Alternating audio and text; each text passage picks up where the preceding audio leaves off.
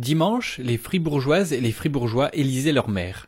En Allemagne, il s'agit d'une élection directe, un peu comme une élection présidentielle en France. Le premier tour de l'élection du maire avait déjà été une surprise totale. Le maire sortant, Dieter Salomon, se représentait après deux mandats de huit ans et il semblait favori avec de fortes chances de gagner. Il était le premier membre du Parti vert à avoir été élu maire d'une ville de plus de 100 000 habitants en 2002. Depuis, la ville de Fribourg est connue au niveau national et international comme la Green City. En 2010, quand il s'était présenté pour un deuxième mandat, Dieter Salomon avait été élu dès le premier tour. Pour briguer un troisième mandat cette année, il avait à nouveau le soutien officiel des Verts et le soutien officieux des chrétiens démocrates de la CDU. Car quoiqu'elle est le deuxième groupe le plus nombreux au conseil municipal, la CDU n'avait pas présenté de candidat au premier tour. Autant dire que Dieter Salomon partait dans une position de force, même si les observateurs s'attendaient à ce qu'un deuxième tour soit nécessaire cette fois-ci. Et pourtant donc la surprise.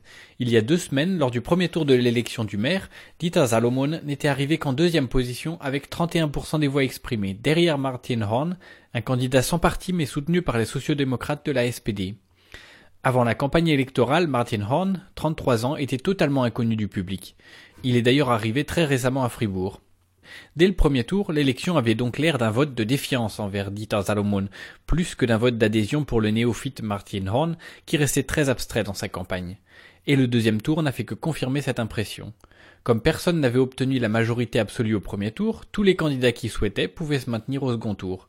Et la personne obtenant le plus de voix était élue, même si elle n'avait pas la majorité absolue des voix exprimées. Dans l'entre-deux-tours, une série de personnalités des Verts sont passées à Fribourg pour soutenir Dita Salomon, en particulier les personnalités compatibles avec les conservateurs. L'ex-chef du parti vert, Cem Özdemir, le chef du gouvernement du Land, Winfried Kretschmann, et la députée verte de Fribourg, Kerstin André. Mais malgré tous ces efforts et ces célébrités, au final, c'est Martin Horn qui a été élu, cette fois-ci avec 44% des voix exprimées.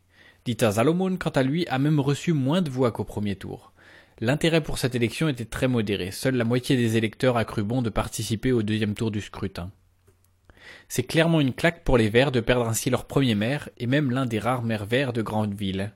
Les commentateurs se retiennent pourtant de trop s'apitoyer sur le sort de Dieter Salomon. Ils voient plutôt dans cette élection un avertissement pour les Verts de Fribourg, du Land de Baden-Württemberg et au-delà. Pour ce qui est de son style politique, Dieter Salomon était souvent qualifié de roi soleil de Fribourg, autoritaire et imbu de lui-même.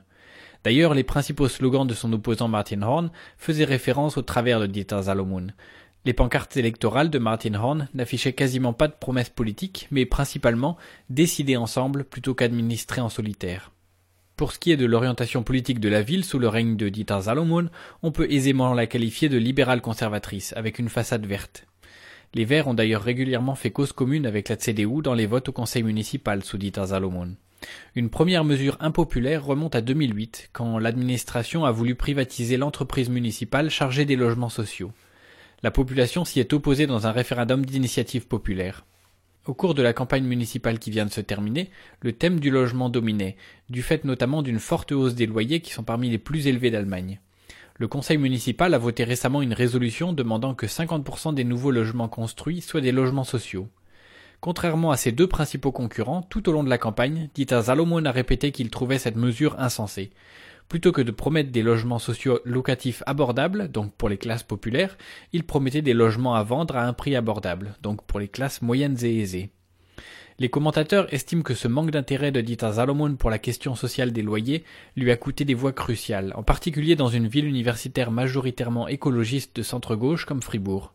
De manière générale, les journaux nationaux comme la Süddeutsche Zeitung notent que la défaite du premier maire vert d'Allemagne pourrait être un avertissement pour les Verts qui s'allient aux conservateurs de la CDU.